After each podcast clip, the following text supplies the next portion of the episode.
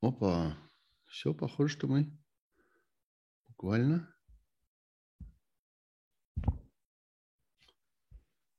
Дорогие друзья, мне кажется, мы в эфире. Э, если я не запутался в часовых поясах, в Москве сейчас 21 час и 3 минуты. Это программа «Суть событий. Дополнительное время» на моем YouTube-канале, на канале Сергея Пархоменко. И у нас в гостях э, замечательный американский э, аналитик Михаил Кофман. Здрасте, Михаил. Э, слышите ли вы меня и видите ли вы меня? Все ли в порядке? Слышу. Да, да. здрасте. Вообще-то Михаила Кофмана весь мир э, э, знает под именем Майкл Кофман. Э, он работает в Вашингтоне, э, работает в э, центре в э, Центре военно-морской аналитики, директором программ по изучению России. Вообще в свое время мне рассказали, что в Соединенных Штатах именно э, военно-морские учреждения разного рода ведают военной наукой, военными исследованиями. Как-то традиционно в Соединенных Штатах это приписано к флоту, даже если речь не идет о чем-нибудь водоплавающем. Э, тем не менее, э, мы знакомы с Михаилом уже давно, э, когда-то виделись в институте Кеннона, где я работаю несколько лет, правда, удаленно, и мне приходилось слышать суждение Михаила. Мы будем говорить по-русски, потому что Михаил вообще-то родился в Киеве. Правда, да, я ничего не путаю, Михаил? Не, все, все правильно. Да, э, правда, не успел э, Михаил пожить в э, независимой Украине, потому что уехал в Соединенные Штаты еще в самом начале 91 года. И так что он был в советской Украине, скажем так, но сохранил прекрасный русский язык, и это дает нам возможность поговорить так, чтобы нас здесь все понимали. Михаил, давайте э, сразу к делу. Э, прежде всего, э, я хотел бы расспросить вас о свежих новостях, о том, что вот э, буквально двое суток тому назад мы услышали от нескольких высокопоставленных э, российских представителей, э, в частности, э, от э, официального представителя российского генерального штаба, о том, что э, Россия выполнила э, задачи первого этапа своей э, военной операции э, в Украине и теперь перегруппировывает силы, будет ориентироваться исключительно на, как там было сказано, освобождение Донбасса и не предполагает больше никаких активных наступательных действий на остальной территории Украины, потому что там будто бы уже выполнены все задачи. То есть, ну, как бы предполагается, что мы можем не ждать штурма Киева, атаки на Харьков, э, на другие крупные украинские города. Как вы относитесь к этому заявлению? Как вы э, считаете, э, действительно ли российская военная операция выполнила какие-то задачи и переходит вот к такому целеполаганию? Как вы вообще отнеслись к этой новости два дня тому назад? Прошу вас. Ну, конечно, я думаю, если честно сказать, они абсолютно не выполнили вот первую фазу этой операции. Вообще, а, я думаю, они ожидали как-то победить в течение трех-четырех дней, окружить большую часть вооруженных сил Украины на восточной части страны и проникнуть в Киев. Понятно, что это было невозможно. После этого все-таки политические цели вот э, этой операции были недостижимы. А, российская армия пыталась продвинуться к Киеву на двух оперативных направлениях западное и восточное побережье реки Днепр.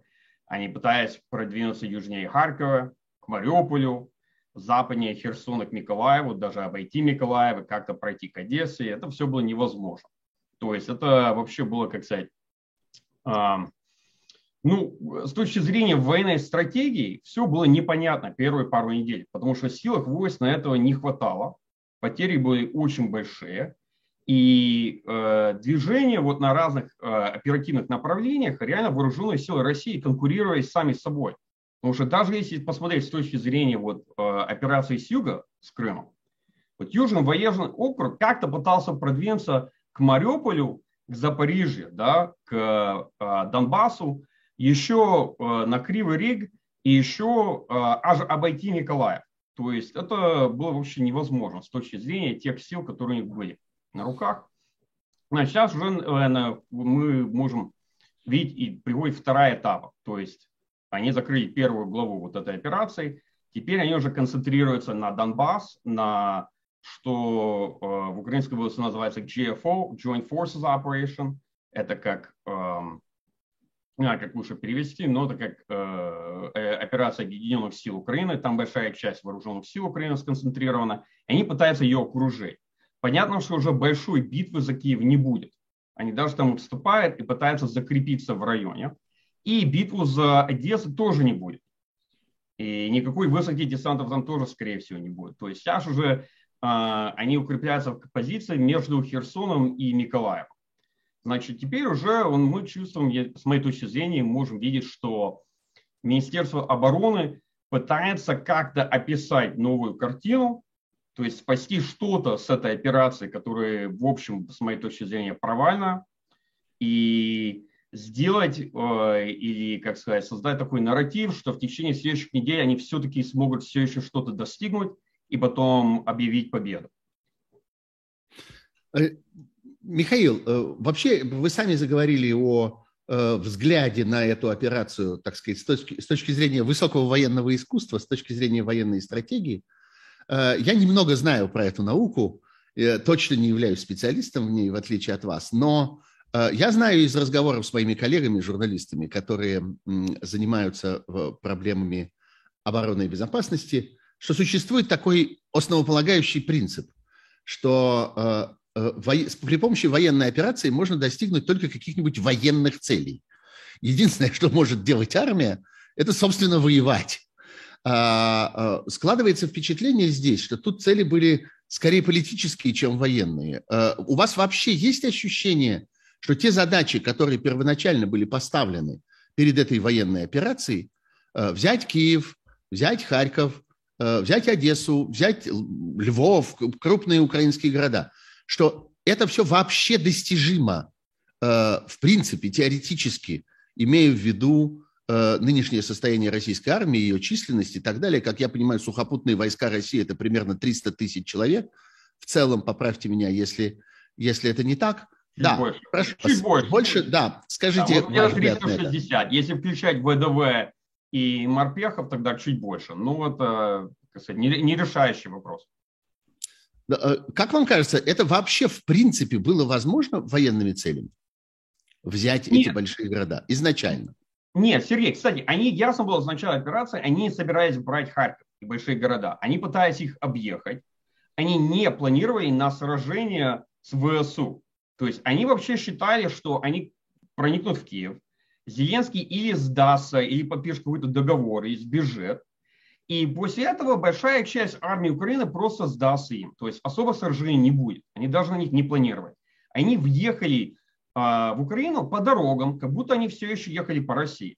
Танки без пехоты, пехота без танков, никто никого поддерживал. То есть они просто ехали по дорогам. Они пытались взять круп районы, мосты, знаешь, а, критически важные объекты и заблокировать целый район. Они не ожидают, что будет такой уровень сопротивления. Вот и все.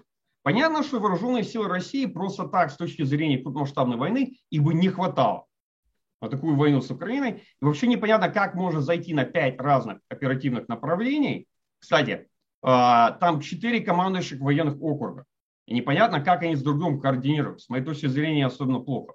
То есть там восточный, центральный и запады и южный. А, значит, То есть э, это четыре разные группировки во главе с четырьмя разными штабами, э, которые выполняли четыре разных задачи, на ваш взгляд? Четыре генерала, которые, по идее, кто-то координирует в генштабе, да, которые и каждый имеет свою военную группировку. А Южный военный, военный округ, понятно, наиболее успешен. У них намного лучше состав вооруженных сил, с ними сопротивляется намного меньше – и с точки зрения логистики, поддержки и так далее, у них было все легче. Всем остальным было тяжелее. Значит, а, с моей точки зрения, они, они не ожидали особого сопротивления. Они так и думали, что за несколько дней они смогут достигнуть ключевые цели в, это, в этой а, операции. А, объявить победу и все. А, понятно было, что после первых там трех-четырех дней, что это все было полностью провально. И вот, ну, было понятно даже, как я бы сказал, в первый день. После того, как российская ВДВ, вот 31-я а, а, воздушная бригада ВДВ, которая пыталась захватить Гастамель, и они смогли удержать аэропорт. Уже они его захватили, потому что они, они хотели скопить, а, просто они хотели наращивать а, войск а, около Киева. Чем быстрее, тем лучше первый день-два. И как-то попасть в город. Они просто не смогли это сделать. Но это все, я скажу так. Это все было немного банально, то есть сказано, что как призрак Павла Грачева запланировал эту операцию. Вот это все. Павла Грачева, того самого, да. который одним парашютным полком за ага. два часа мы возьмем в Грозный. Копирайт да. 1994 года, когда это было произнесено, в самом начале Первой Чеченской войны. Когда я видел первый день этой спецоперации, мне показалось, что Павел Грачев ее запланировал. Я понимаю, что он уже покойный, но я честно говорю, я честно говорю, оно вот так мне это все выглядело. Ну и то, что даже что он сказал, что один полк ВДВ захватит Грозно, а то, что он считал, что четыре колонны могут просто заехать в Грозно, так устрашить чеченцев, и они сдадутся.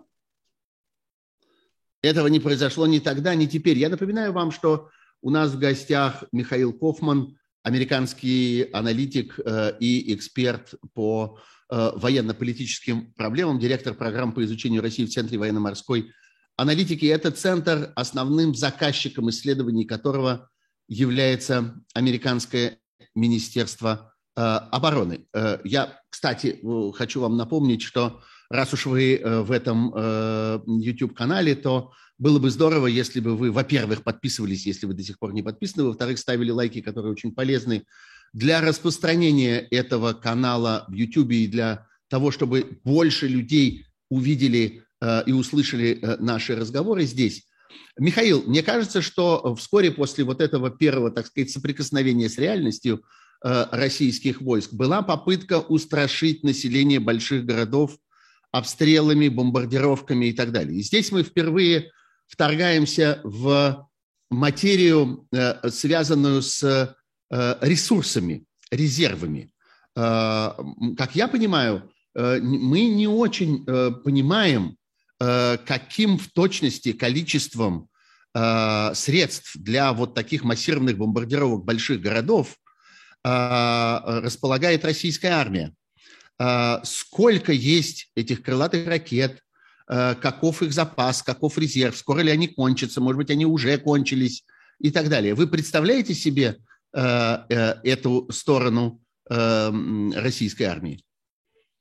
Ну, я бы сказал, не точно представляем, но есть понятие, что, скорее всего, Россия уже использовала а, большую часть а, дальнобойного оружия, которое высокоточное, а, в основном крылатые ракеты. Ну, может быть, у России, скорее всего, осталось, я не знаю, если, если мы идем по официальным цифрам, которые выдают, ну, хотя бы Пентагон в газетах, то больше половины осталось. Но у России большая проблема, потому что а, для Украины это война национальной мобилизации, то есть это война за все.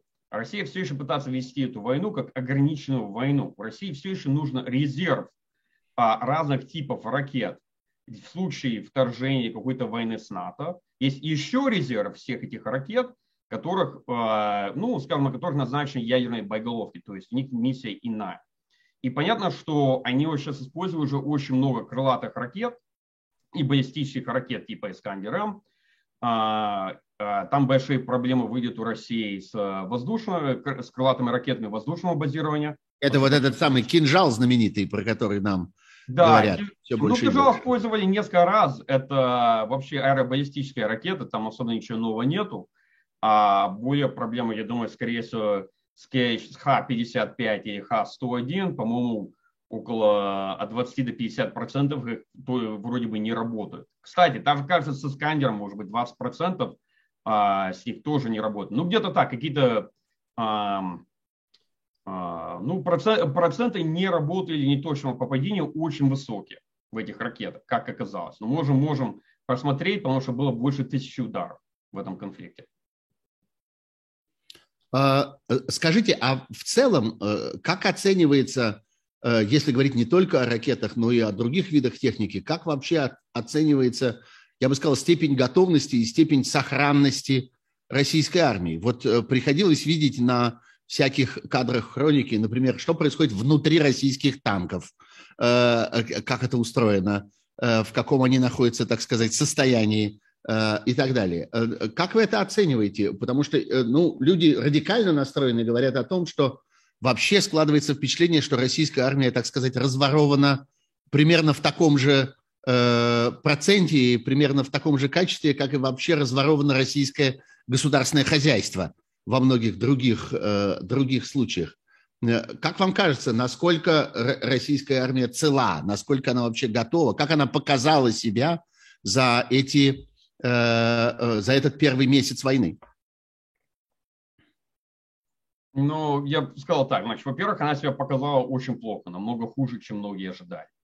Но очень трудно себе представить, как армия будет, будет себя проявлять в конфликте, просто смотря на, скажем, во-первых, военные учения, которые в основном в российской армии, особенно крупномасштабные военные учения, очень часто выглядят как военный театр, то есть там все заранее запланировано и на а, маломасштабные войны, как ну, война, скажем, в Сирии, да, или а, и вторжение на территорию Украины в 2014-2015 году, где участвовало максимально 6-8 батальонов тактических групп, пусть еще не, не способной армии Украины в 2014 году. То есть нельзя, нельзя смотреть на такие войны, а потом сравнить, что будет, если а, вооруженные силы России попытаются себе применить 130 батальон тактических групп, большая часть сухопутных войск, еще авиацию и так далее, и так далее. Значит, с моей точки зрения, ключевые проблемы в армии особенно не модернизации, а вопрос ремонта и обслуживания. Большая часть техники отказывается, они ее бросают а, просто на дороге. Я не знаю, если из-за того, что часть этого бюджета разворовали, я бы, скажу, я бы сказал заранее, что ясно, что ключевая часть бюджета не тратили на ремонт и обслуживание. И, скорее всего, не докладывали о проблемах. И ясно, что с той части из бюджета, с которой легче всего а, воровать, то это с этой части бюджета. Потому что когда вопрос идет о модернизации, тебе дают деньги на самолеты, и, и можно видеть, сколько самолетов все-таки а, ВПК произвело. Да? Вот заказано 120 Су-34, и 120 сделали или не сделали. Ну, ясно. Потому что заказ на цифру самолет. А, нуждающий объем, как сказать, продукции. А вопрос, а, сколько там разворовали запчастей, бензина, почему, а, а, то есть еда, которая кормежка для армии уже исчерпала свой срок, которую, может быть, своровали с склада, ну, это уже все понятно. То есть, значит, ключевая проблема в армии, кстати, я бы сказал, не это. Причина недостатка в армии, это одна из них, но она не ключевая. Более главная проблема здесь в том, что выглядит, что армия России просто не способна на крупномасштабную военную операцию. У нее опыта с этим нет. То есть есть технологии, но они не могут ее использовать на таком масштабном уровне. Есть много боевых частей, которые готовы, да, которые, в которых э, личный состав в основном с контрактников, с тех, которые подписали контракты. Это все еще э, самая большая часть армии но они не могут с друг другом работать. Да? Разведки нет. Ну ясно, они передвигались первые 2-3 недели без разведки. А, пехота, артиллерия, а, танки друг друга не поддерживают. То есть много чего не, просто не работает. И вообще военная стратегия очень провальна. То есть понятно, что это армия, которая могла бы, как сказать, проявить силу на каком-то масштабе, может быть, более скромном, но в таком масштабе, против э, намеренного противника, который есть серьезная боеспособность, как армия Украины, просто нет. Ну да, э, складывается такое впечатление, что российская армия, так сказать, имела возможность, точнее, командование российской армии имело возможность выбирать себе легких противников, понимая, что, как сказал вот мне недавно в разговоре один мой коллега, журналист, специалист тоже по военным делам, понимая, что 22 июня никогда не будет никто не нападет на Россию, поэтому можно спокойно выбирать самим. Вот выбрали Сирию, э, э, авиационную, так сказать, э, войну в стране, у которой нет никакого ПВО. И вот, так сказать, искали каких-то легких успехов до сих пор. Так это выглядит, на ваш взгляд? С одной стороны, да, с другой стороны, эм, они, они опять искали легких успехов. Мы же должны понять, что с моей точки зрения, оказывается, Путин реально имел в виду, что это будет спецоперация. Они ожидали выиграть за где-то 3-4 дня. Они, они не планировали, они не ожидали, что будет серьезная война. И, кстати, здесь еще есть друг, другие элементы, которые стоит здесь обсудить. Они же большая часть армии все-таки врали до последней минуты насчет войны. Они им сказали, что их послали на военные учения, их толкнули на границу, а потом в самом конце объявили, дали им вот карту, те цели, которые они должны достигнуть командирам. Ну, ниже командирам, которые самое главное. Не то, что генерал-полковник, который, может быть, знал заранее операцию, а тот, кому, кому надо командовать э, войсками и силой, отделением э, на поле боя. И они же были в шоке. Плюс им опять набрали, им сказали, что это, эта операция, это вторжение, они едут на Украину помочь населению освободить себя. И то, что им сказали, вы сейчас, вы сейчас ходите в войну с настоящим противником, да? И с населением, которое против вас. Да, который будет воевать с, нами, с вами, который вооружен до зубов, да, у них есть современные, самые дорогие противотанковые ракеты, которые производятся в Западе, самые современные э, э, ПЗРК, то есть переносные зени, э, зенитно-ракетные комплексы и так далее, и так далее. У них есть оптика, э, они могут воевать ночью, хотя бы украинский спецназ может, их уже много лет в этом тренировали. Поэтому э, представь, представь себе уровень готовности этой армии. Вот большая часть тыла, это ключевая. Вот армия работает, а, армия работает и может продвигаться на таком уровне, который обеспечит ее и до такого уровня, как работает тыл. И большая часть людей, которые работают, обеспечивают армию, это очень часто э, не контрактники, а, скажем, призывники. Да, вот контрактники в батальон тактической группе, много призывников очень часто обеспечивают тыл и так далее, обслужив... э, э, занимаются обслуживанием. Ну, представьте, чем они занимались в течение, когда они были на этих военных учениях. Они готовили армию на войну или нет? Ну, понятно, что нет. Потому что никто не говорил, что война будет. То есть вы считаете, что в принципе такая операция такого размера, такого масштаба э, не может про производиться без участия призывников, только Абсолютно. силами контрактной армии. Это невозможно. Там там, там еще резерв, там еще люди из системы БАР, из резерва тоже, которые последний минут нашли и ткнули э, боевые подразделения. Конечно. Э, вот здесь мы как-то переходим, мне кажется, к очень важной теме, к теме человеческого ресурса, уже не столько э, технического э, ресурса вооружений, боеприпасов и так далее, хотя я Думаю, что мы с вами вернемся еще к некоторым деталям по этой части. Но мне бы хотелось сейчас поговорить о ресурсе человеческом. А, на дворе апрель. Сколько я помню, в апреле происходит призыв. Мы подходим к моменту, когда... Да, совершенно верно. 1 апреля, собственно, через два дня начинается призыв в России. А, э, как вы оцениваете, э, что вот на фоне этой войны с этим призывом будет? Во-первых, как оценивается количество людей, которые могут быть призваны? И, во-вторых, как эти люди могут принять или не принять участие в этой войне, коль скоро она затянулась, и коль скоро, как мы только что выяснили, без них обойтись невозможно. Давайте поговорим об этом. Ну, да, я сначала поставлю вопрос немного иначе, потому что ключевой вопрос не то, что будет с призывниками, которые вот сейчас а, будут брать в армию 1 апреля. Ключевой вопрос, а что будет сделать с теми призывниками прошлого года? Потому что О, их, да. их теперь отпустить нельзя. Как российская армия будет воевать в Украине в следующих 4 недели, если они еще собираются отпустить призывников прошлого, предыдущего года? То есть да? у них сейчас грубо говоря, у них сейчас дембель. Сейчас у э, огромного количества, как примерно оценивается количество вот этих людей, которые выходят на демобилизацию сейчас? Э, какие приблизительно цифры, Михаил? Ну, мобилизация происходит в российской армии два раза в год, один раз в апреле, другой, э, второй раз осенью. А я, я бы, скорее всего, распределил там количество контрактиков, может быть, где-то 370 тысяч – а призывников можем, скажем, где-то 260 тысяч. То есть, скорее всего, они берут 100 За один призыв 260 тысяч или в Нет, целом за год? В целом, в целом. Значит, они берут, скорее всего, в апреле где-то 130-140 тысяч. Им надо набрать Окей. людей. То есть, И еще, принципе... Да, ага. еще других они не смогут отпустить.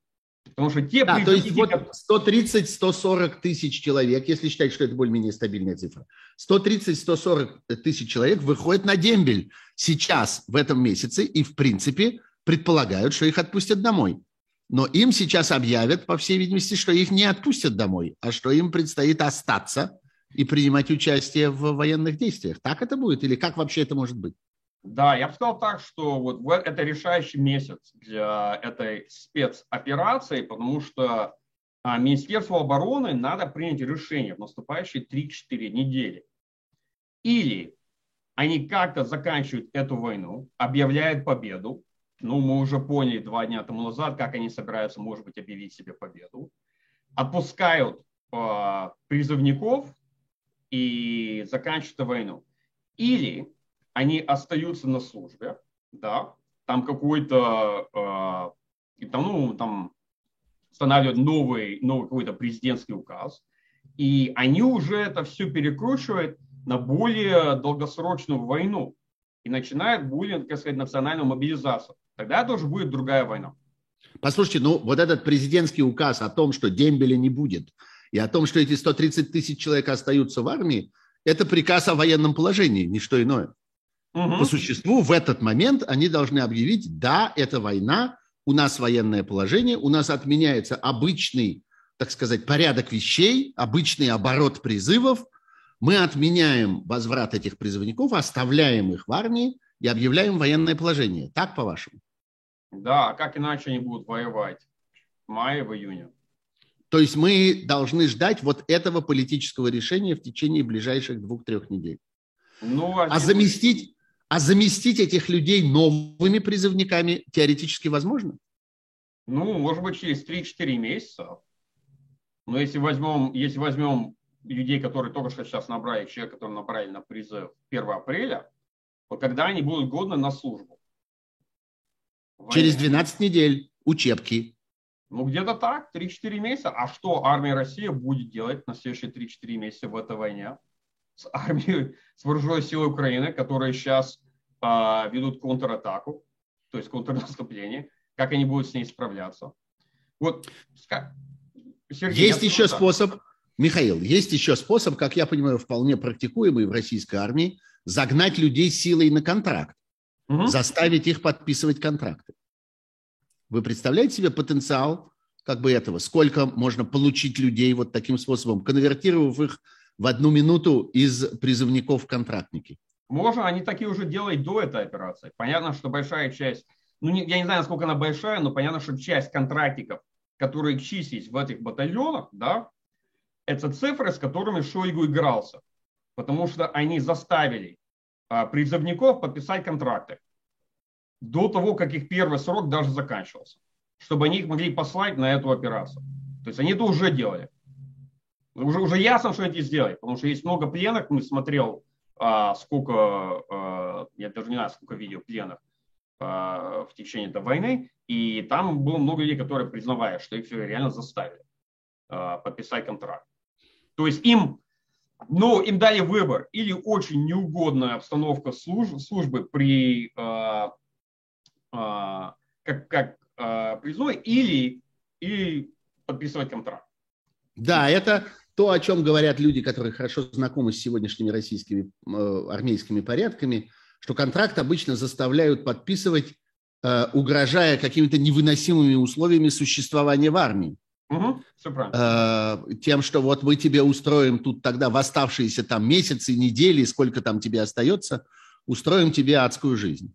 Угу, ну да.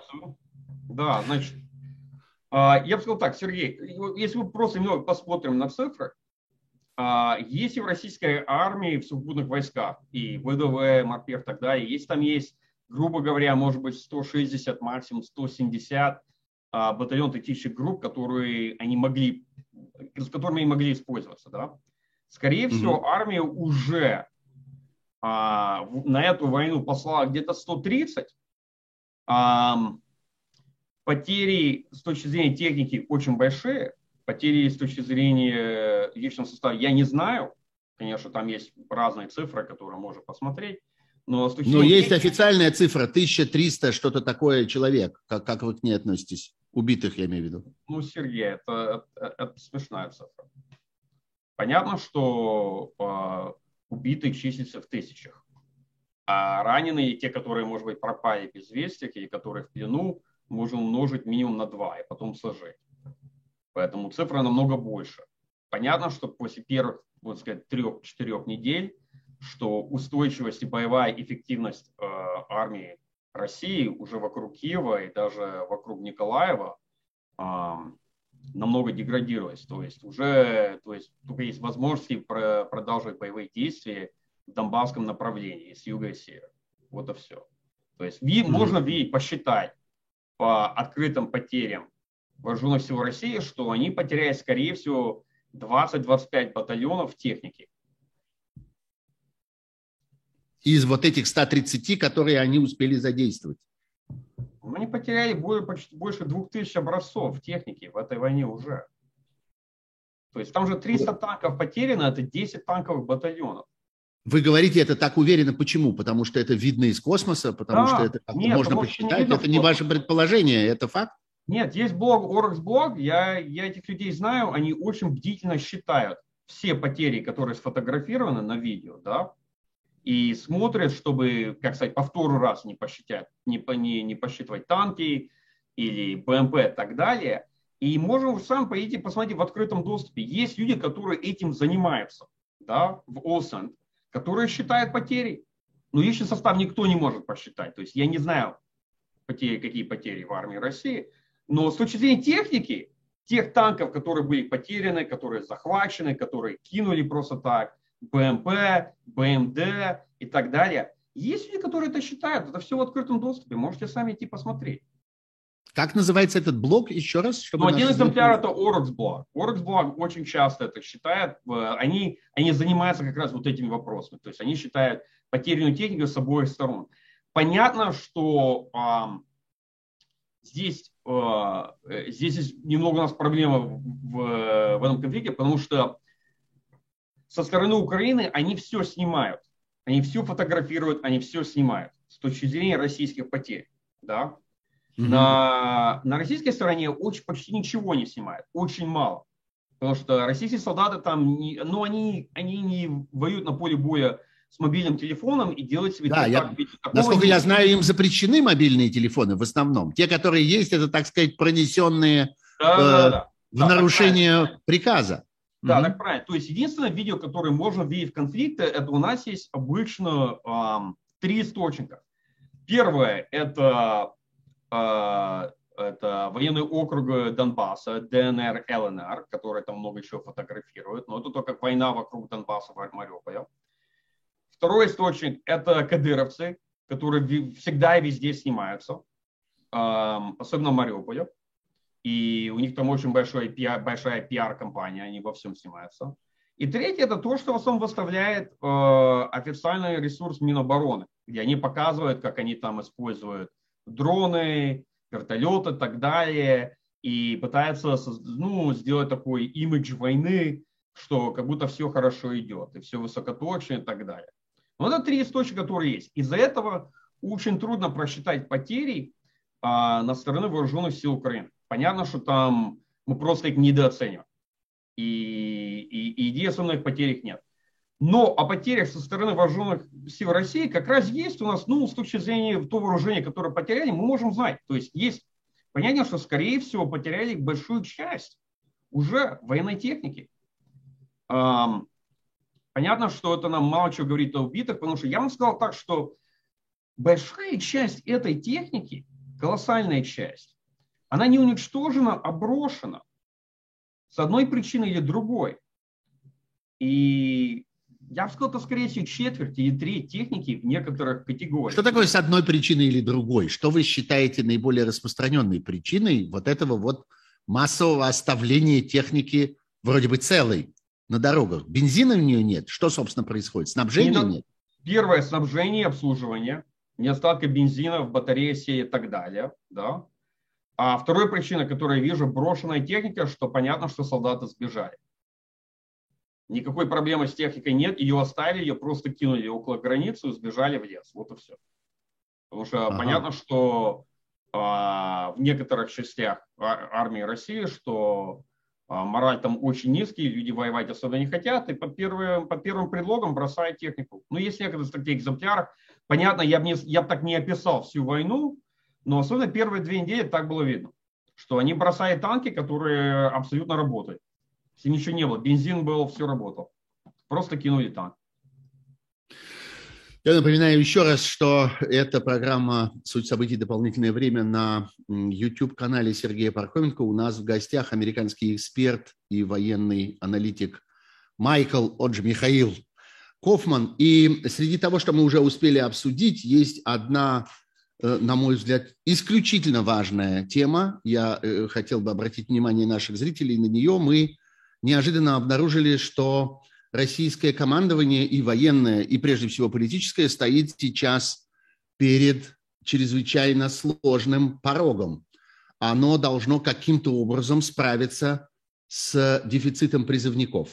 Начинается призыв весенний 1 апреля, и главное, необходимо отпустить э, призывников предыдущего призыва, тех, у кого срок вышел, кому полагается дембель, и для того, чтобы задержать их в армии, необходимо принять сложнейшие политические решения по существу объявить войну войной, объявить в России военное положение, и это происходит прямо сейчас. Вот это то новое в нашем разговоре, что лично я узнал сейчас и что кажется мне новостью совершенно исключительной важности. Э, Михаил, давайте поговорим тогда для справедливости о людских резервах украинской стороны.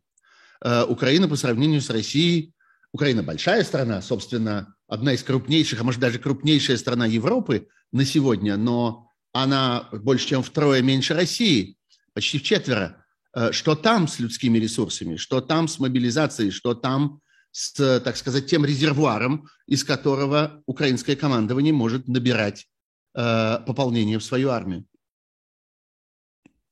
Ну, армия Украины, конечно, много меньше, чем армия России с точки зрения там, личного состава и э, количества техники. Но а, так как для них это война национальной мобилизации, у них есть несколько резервных бригадов, у них есть территориальные бригады, но это легкая пехота, люди без особенного, как сказать, военного учения и, и тренирования, ну, которые в основном а, защищают города. Но а, они установили закон, что они не выпускают страны мужчин от 18 до 60 лет. Поэтому у них людской резерв уже большой а вооружение им снабжает в большой степени Запад, потому что это не только война России с Украиной, но это война России с Украиной при поддержке Запада и западных стран, включая Соединенных Штатов. То есть, а, так как у них есть в некоторой степени ну, количественный резерв людей, ну, скажем, не особо тренировано, конечно, понятно, что нельзя заместить потерю тренированного солдата с человеком, которого вчера дали автомат Калашников. Да? Так, один за один так просто нельзя а, заместить. Но с другой стороны, резерв у них большой, мобилизацию они уже провели полную. Всех мужчин, которые не могут, они собирают. Обеспечение, которое у них было, то есть с точки зрения вооружения, они уже раздали. А остальное, но они имеют шанс, возможность получить ее от Запада, то есть противотанковые ракеты, ПЗРК и так далее. Поэтому что можно сказать, что можно еще сказать много про, про их резервов? Понятно, что у них тоже есть потери. То есть у них не стоит проблема призыва и вот этого сменяемости призыва и вот этого всего. У них уже мобилизованная армия. Полностью, полностью, да. И у них есть люди, которые воюют как территориальные бригады, они воюют как партизаны. У них есть люди, которые воюют в городах. А их армия, я бы сказал, по количеству было, скорее всего, где-то 130 тысяч людей.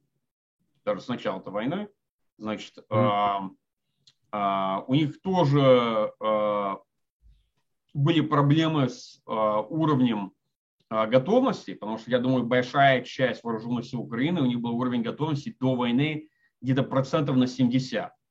То есть были пустые батальоны, пустые роты и так далее, но они их уже пополнили. И так как э, Генштаб России очень, э, ну, я бы сказал, э, неумно запланировал эту спецоперацию, они Украине дали большой шанс первые пару дней, первую неделю, отойти от шока вторжения э, вооруженных сил России и набрать резервы и, как сказать, как-то очень поднять уровень готовности всех этих бригад, особенно тех, которые базированы на Западе и на Юге. Михаил, я читал ваше интервью американскому журналу «Политико». Э, это было дней шесть назад, наверное, семь, он вышел, вышло это интервью. Э, вы там довольно, э, так сказать, пессимистично оценивали украинский потенциал восстановления и пополнения, говорили о том, что в течение ближайших двух-трех недель наступит момент истины, и обе страны, обе армии должны будут доказать, так сказать, свою возможность пополниться – а, и неизвестно здесь, э, так сказать, кто находится в лучшем положении. Мне кажется, что вы сейчас звучите как-то гораздо более оптимистично относительно Украины и пессимистично относительно России. Что-то изменилось за эту неделю или просто я вас неправильно понял? И по-прежнему вам кажется, что баланс, так сказать, довольно зыбкий, и через 2-3 недели э, мы должны э, понять, что здесь происходит с двумя армиями? Да, я думаю, э, Сергей, честно говоря, в этом интервью, я думаю, было несколько нюансов, нюансов которые просто а, проскользнули. Особенно потому, что это и интервью а, коллеги в политику немного отредактировали. А, ага. Это было не прямое интервью, там и написано, что это отредактированное интервью. Я думаю, там после того, как я прочитал, я, там были нюансы, потому что я обычно пытаюсь балансированно себя высказать, которые исчезнули с этого разговора. Поэтому, может быть, я их сейчас немного добавлю. Значит, а, во-первых, а, понятно, что в Украине есть, э, есть большой резерв личного состава людей, да, но есть проблемы с техникой. То есть как можно вести контрнаступление без техники? Потому что у них на украинской стороне проблемы с На украинской стороне, да. Да, то есть танки, артиллерия и так далее. Вот они уже под этому немного поднимают в открытых сетях э, э, вопросы, просят у Запада, чтобы им еще послали не просто самолеты, а теперь уже танки и бронетехнику. Э, это первое. Во-вторых, конечно, несмотря на состав людей, ну, а, надо все еще иметь ракеты, надо все еще иметь снабжение для артиллерии и так далее. То есть это все можно истощить. Если идет вопрос о войне на истощение, да, то есть второй этап – это война, тогда понятно, что с одной стороны есть преимущество на сторону Украины, но с другой стороны, если Россия примет решение о военном положении и национальной мобилизации, то это уже будет очень другая война. И очень трудно прогнозировать, какой будет долгосрочный результат. Я, я надеюсь, вы меня в этом поймете, да? да То да, есть мы не можем мы не можем прогнозировать, как война будет выглядеть несколько месяцев в будущем, Потому что мы не знаем, какие решения примут, э, э, примут в Кремле. Ага. Ну вот, вот я, честно говоря, не знаю, какое решение примут в следующие 3-4 недели. Они постараются как-то ограничить эту войну или нет? Если будут вести законы о каком-то военном положении, начнут будет национальную мобилизацию, ну тогда понятно, что есть намного больше людей в России, чем в Украине. Да? Я думаю, это не спорный вопрос. Ага. Да? И в России есть намного больше техники в запасе, чем в Украине. Намного больше. То есть есть преимущество в этом и в том. Поэтому если так, как прогнозировать эту войну как долгосрочную войну, которая будет длиться не несколько недель, а несколько месяцев и даже, не дай бог, несколько лет, тогда это уже другой вопрос. Угу. Михаил, скажите, вот э, вы обмолвились тут э, в, несколько фраз тому назад о том, что вот э, для украинской армии чрезвычайно важны те поставки, техники, в частности противотанковых ракет, ПЗРК и так далее, которые она получает из, э, из э, эм, Европы, от НАТО прежде всего. Складывается впечатление, что там какая-то бездонная какая-то бочка этого всего, что можно передавать и передавать и передавать и передавать, это никогда не кончится. Или все-таки кончится? Существует какое-то представление о том, как это все в каком то состоянии находится сегодня? Да, конечно, оно может кончиться, особенно потому, что уже это вооружение а, страны НАТО, члены НАТО, они их берут а, со своих вооруженных сил. То есть не, Уже не со складов? Не складов, а с руках. То, что у них есть наличие. Да? После того, как они уже выдали это вооружение, у большой части НАТО, то есть исключая крупных стран, как Соединенные Штаты, может быть, а, Великобритании, больше нет. Поэтому понятно, что это вооружение используется на поле боя. Да? А заместить его не так легко. Это, это, честно говоря, это брали с наличия, с руках вооруженных сил, где не существовали тех разных членов НАТО, которые э, это дали Украине. Поэтому эм, это тоже не бесконечный запас вооружения. Кстати, это очень дорогое вооружение. Эти противотанковые ракеты, которые им дают типа Javelin, это самая противотанковая ракета, которую можно кому-то дать. Поэтому это... это, это самая не... дорогая.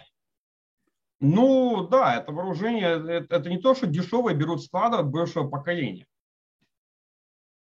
Угу. Скажите, а что касается э, тяжелых вооружений, вот действительно танков, э, мне приходилось слышать, что Украина просит противокорабельные э, ракеты или э, артиллерию, э, самолеты, боевые дроны и так далее. Э, что вы знаете про это? Что происходит вот с э, передачей такого рода вооружений украинской армии? Ну, более простые дроны сейчас уже дают. Дроны, те, которые легкие, очень а, их можно быстро освоить. А более такую тяжелую технику, я думаю, это, скорее всего, не практично.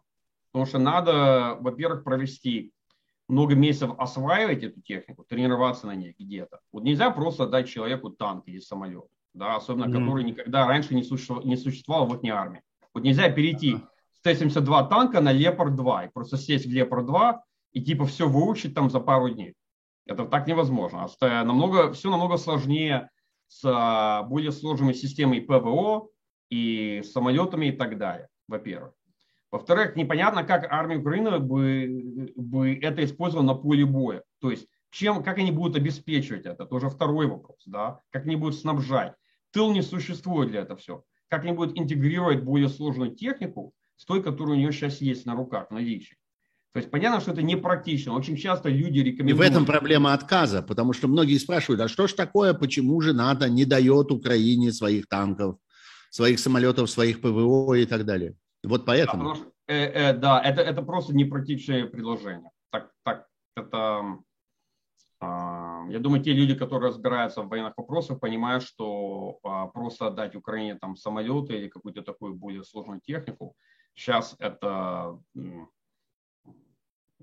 То есть, по существу, важный резерв украинской армии – это трофейная техника, та самая техника, которая брошена российской армией. Вот я читаю здесь в чате нашего э, стрима, э, что люди задают как раз вот этот вопрос.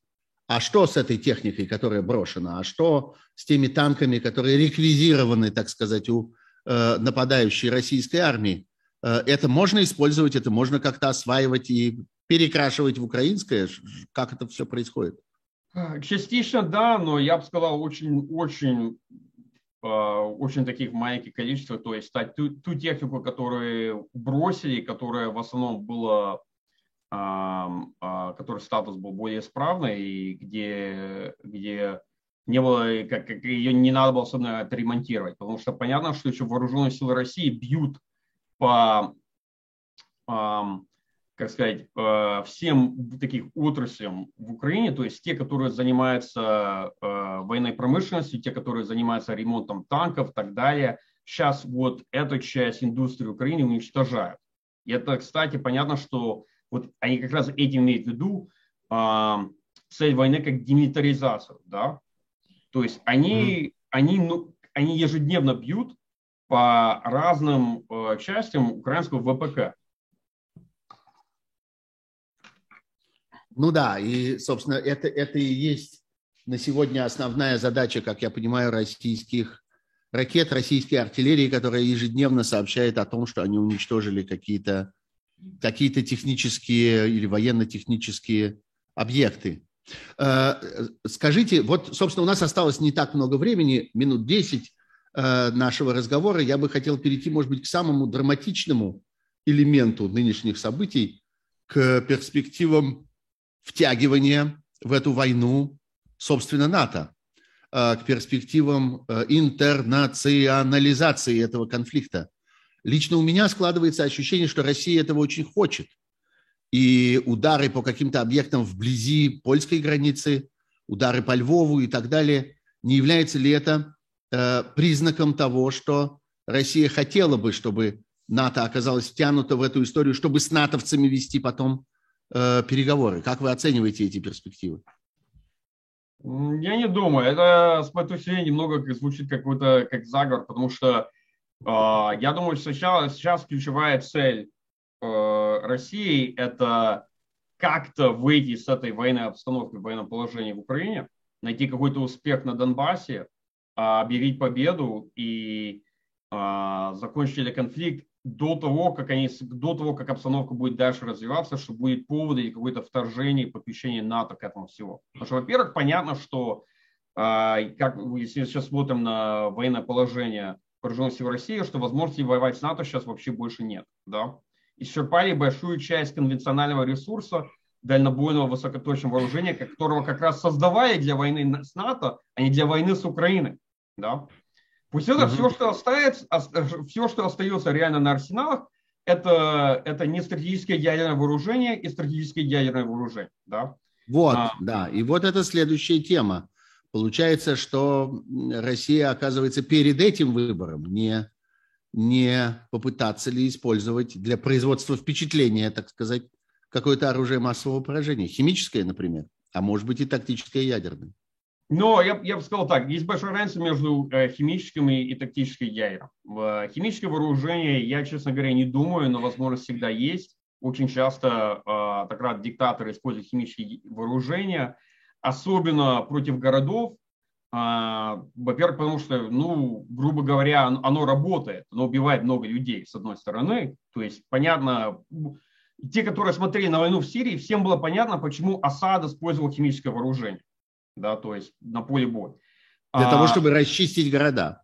Абсолютно, да, да. И, и, к сожалению, оно, оно как раз а, в этом смысле оно а, это, это оружие оно работает. Но я не вижу повода для России использовать химическое оружие, вооружение сейчас. Во-первых, главный город, который они пытаются взять, это Мариуполь. Они, скорее всего, этот город все-таки возьмут. Они уже почти его взяли брать, Ки, брать Харьков, Киев они уже больше не собираются. То есть я не ожидаю никакой битвы за Харьков, я не ожидаю битвы за Киев тоже. И не думаю, что будет битва за Одессу и так далее. То есть крупных городов, я думаю, уже армия не собирается брать вообще. То есть они просто будут на них давить. И, кстати, они не могут... Чернигов, последние, последние дни очень много сообщений оттуда. Не окажется ли Чернигов новым Мариуполем? Э, там туда стягиваются большие очень российские силы. Да, может быть. Там, там украинская первая танковая бригада почти в блокаде, то есть не полном окружении, но полуокружении. Да, это, это правда. Чернигов может быть. И даже есть еще город небольшой Суми тоже, вокруг которого воюют. Суми, да. да, да, есть еще вопрос о Суми. Но, а, но эти города, если они хотят, они все-таки могут взять конвенциональным подходом. И у России хватает, конечно, в ВКС э, и артиллерии, если они хотят, ну, использовать более традициональный подход, как они, как мы видим, они используют Мариуполь, где они уничтожают полгорода, превращают его в Грозный, они так тоже могут справиться с Суми, с э, Чернигом все-таки. То есть для этого у них химическое вооружение не надо.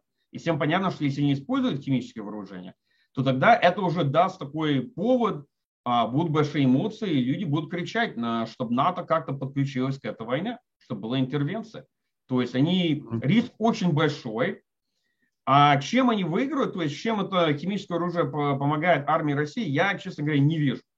Если они хотят, они могут просто использовать э, ВКС и, и артиллерию и достигнуть почти те же самые результаты. ВКС а это я... военно-космические силы. Вы имеете в виду крылатые ракеты, прежде всего, да? Нет, я нет, нет, я не имею в виду крылатые ракеты, я имею в виду, я просто имею в виду ВКС, то есть э, бомбардировщики Су-34, а, да, Су-30СМ, Су-25, тактическую авиацию, я извиняюсь. Я имею в виду тактическую авиацию. Это самолеты и, и еще вертолеты, потому что вертолеты тоже подключаются да, все, теперь к ВКС. Понимаю, да. Я извиняюсь, я обычно до 15 года мы все это обсуждали как ВВС, но потом это все собрали. Да, в, да я просто ослышался, мне показалось ВКС, а вы говорили да. ВТС. Да, все, да, теперь да, понятно. Воен... Воздушно-тактические да, силы, понял. Да, mm-hmm. потому что в, в России, вооруженные силы России, воздушно-космические силы, все. И, и ПВО, и тактическая авиация, и дальнобойная авиация, и, и, и вертолеты тоже, и армейская авиация. Поэтому там, там все собрано. А, да, ага. то есть ну, понятно, что э, бомбардировщиков хватает, самолетов все-таки хватает, если они хотят, они могут разбомбить эти города. Это ясно. И они, кстати, кстати, последние две недели армия России все-таки увеличила а, количество, а, а, насколько они используют авиацию, тактическую авиацию. Угу. А возможности украинской армии в смысле ПВО, в смысле защиты от э, этих авиационных ударов достаточно ограничены по-прежнему? Ну, она ограничена, но она работает, потому что потери э, э, ВКС более серьезные, особенно в течение второй недели этой войны. То есть понятно, что есть проходит сейчас сражение, идет бой между э, украинской системой ПВО и российской ВКС. Да? То есть э, есть, с одной стороны, есть потери самолетов и вертолетов, с другой стороны, есть тоже потери э, разных зенитных систем. И трудно, трудно понять, э, кто эту войну выиграет, но понятно, что вооруженные силы России уже изменили свой подход к этому конфликту. Во-первых, используют намного больше дронов, разных типов, разных типов беспилотников. С другой стороны, сейчас уже авиация действует в более ограниченных районах, там, где они используют большим преимуществом, и там, где уже особенно не присутствуют разные системы ПВО Украины, скажем, над Мариуполем. Вот хороший экземпляр, там ясно почти ПВО Украины уже нет. Поэтому бомбят Мариуполь ежедневно. И вокруг Донецка тоже. То есть видно, что сконцентрирована система ПВО в Украине вокруг Киева, Харькова и между Миколаевой и Одессой. Где-то так в этих трех э, районах. А, а дальше mm особенно это уже просто ПЗРК, это переносная система, но понятно, что они очень ограничены э, своим возможностями. По высоте. Да, по высоте. Угу. Михаил, одна, может быть, последняя тема, которая кажется мне очень важной. А возможен ли какой-то, э, так сказать, какая-то попытка России радикально изменить эту ситуацию вне Украины? Может быть, э, какие-то действия российских вооруженных сил за пределами, собственно, этого театра военных действий э, с тем, чтобы ответить на санкции, например, с тем, чтобы вообще в целом изменить, так сказать, баланс силы, баланс настроений в мире, который сегодня совершенно очевидно складывается не в пользу России. Насколько вам, как военному аналитику, это кажется э, возможным и насколько эта опасность существует?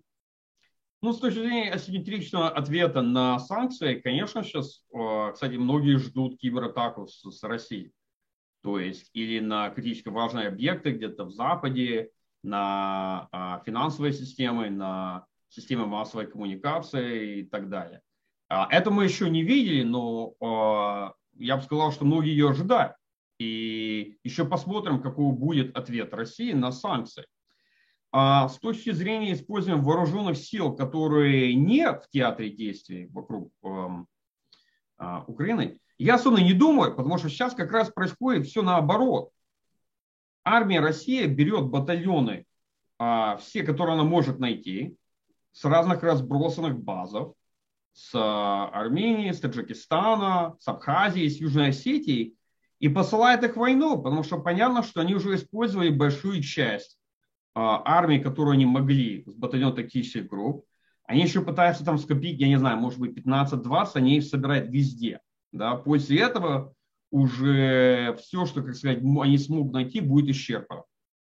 И они пытаются, они пытаются как-то заместить те потери, которые уже а, они, они получили, пострадали первые там 3-4 недели в течение этой войны. Но видно, что они собирают а, а, войск со всех а, базах, которые даже а, а, не в границах России. Таджикистан здесь кажется наиболее рискованным, так сказать, направлением, потому что там, возможно, атака талибов. Э, как вам кажется, вы, вы как-то думали на эту тему? Думал, но все сейчас много хуже в Нагорном Карабахе. Вы же видите, что на этой неделе азербайджанцам все понятно, и они, и они ведут пробу, да, потому что там миротворческий контингент. Я не знаю, кто Ушел. Там, хм? ушел миротворческий контингент российский. Да, они же понимают, что Россия сейчас намного ослабила свое присутствие в Кавказе, да, а, в Южном и в Северном. И они понимают, что у них сейчас есть шанс еще вытолкнуть а, а, силы Армении с Нагорного Карабаха, то, то, что есть. То есть у них есть шанс сейчас давить на Россию, потому что понятно, что Россию нет возможности еще вести какую-то вторую войну или в Нагорном Карабахе, и даже перебросить сюда дополнительных сил войск. А, я хотел бы вернуться, э, если позволите, к теме кибервойны и кибероружия. Если ожидается какая-то массированная атака со стороны России, кибернетическая, то не будет ли ответа. Мне кажется, что здесь и у Соединенных Штатов довольно большие возможности. И мы помним встречу Путина с Байденом, где это обсуждалось, и где Байден очень резко на это реагировал и говорил о том, что он не допустит и не оставит без ответа кибернетические атаки со стороны России. Что вы можете сказать на эту тему? Не, все правильно, конечно, будет ответ. И потом еще будет российский ответ на наш ответ. И это нас все-таки доводит до вашего вопроса чуть раньше нашей дискуссии насчет, куда это все нас поведет, к чему это все приведет. Потому что тогда уже можно увидеть, как э, шанс на все-таки какую-то, ну, я бы сказал, э, более, более серьезную стычку между Россией и э, НАТО. членом НАТО, да. Но, с другой стороны, еще понятно, что все-таки есть очень большая симметричная зависимость а, наших экономий а, от, от тех систем, а, которые, которые можно атаковать ну, в киберпространстве. Да? Вы хотите сказать, что российская экономика гораздо меньше, чем американская, зависит от этой кибернетической Она... инфраструктуры?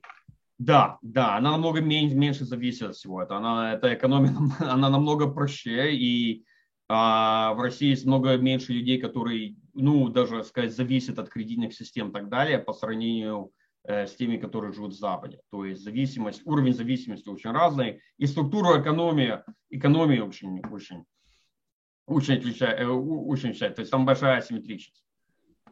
Окей. Okay. Михаил, спасибо вам огромное. Я обещал отпустить вас э, к исходу часа. Э, вот час прошел. Э, мне осталось только поблагодарить вас и напомнить нашим зрителям и слушателям, что это был Михаил Кофман, авторитетнейший э, американский эксперт и аналитик в области военной политики, строительства вооруженных сил, обороны и безопасности.